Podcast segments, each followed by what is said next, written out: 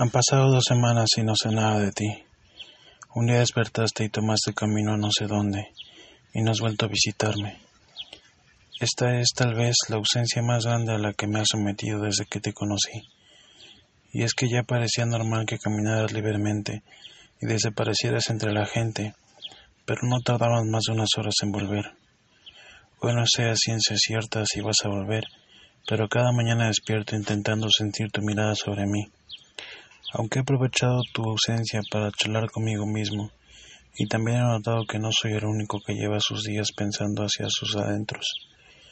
Hay dos o tres personas caminando en las calles con la misma mirada perdida que yo, buscando una voz que los haga salir de sus pensamientos, como el hombre que se sienta en la banca debajo de mi árbol, esperando las palabras de aliento de un amigo que ya no tiene a su lado apagando su sonrisa con recuerdos de los momentos más ridículos que marcaron el fin de un buen día de trabajo. Hoy no sé el motivo de su abandono, pero creo que puedo pretender la nostalgia que representa no tener un amigo, para liberar la presión que representa una nueva vida dentro de sus días.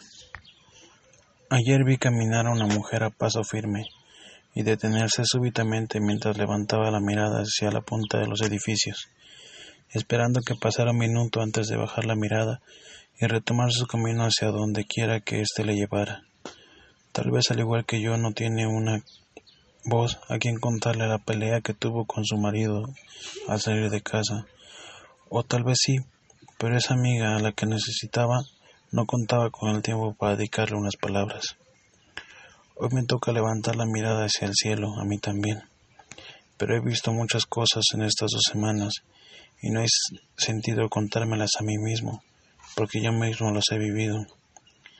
Hace tiempo pensaba que la soledad era mil veces mejor que la compañía, pero después de estas dos semanas me muero por contarte que he aprendido sin ti, y de pronto bajo la mirada y estás parado al otro lado de la calle, viéndome fijamente, como si no hubiera pasado un segundo desde que te fuiste y ahora sé que lo único que querías era sentir que había alguien en el mundo que podía extrañarte tanto como yo a ti, amigo mío. Un amigo que con tu compañía mejora su experiencia de vida. Alguien a quien dibujaras una sonrisa en su cara tan solo de verte. Porque te consideras su amigo, porque lo hace sentirse más fuerte. Qué bueno que has vuelto, mi amigo. Tengo muchas cosas que contarte. Tantas cosas que vi pasar en esta ciudad. Dos semanas parecen poco tiempo. Catorce días en total. Catorce días diferentes uno del otro, pero que se centraban principalmente en aprender lo que es la vida de la gente, en encontrarle sentido a la vida de estos humanos, pero que por alguna razón inexplicable me parecían vacías. Jamás había sentido la necesidad de contarle nada a nadie, pero desde que estás conmigo, pareciera que nada tiene sentido. Observo y miro la reacción de algunas personas e intento deducir qué es lo que le afecta a esa persona en particular.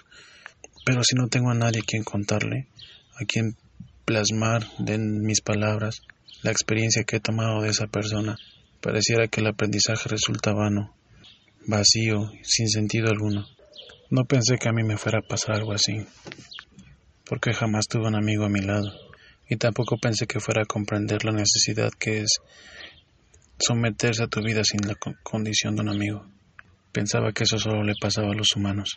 En fin, eso ya no importa, porque has vuelto, porque sigues parado del otro lado de la calle mirándome.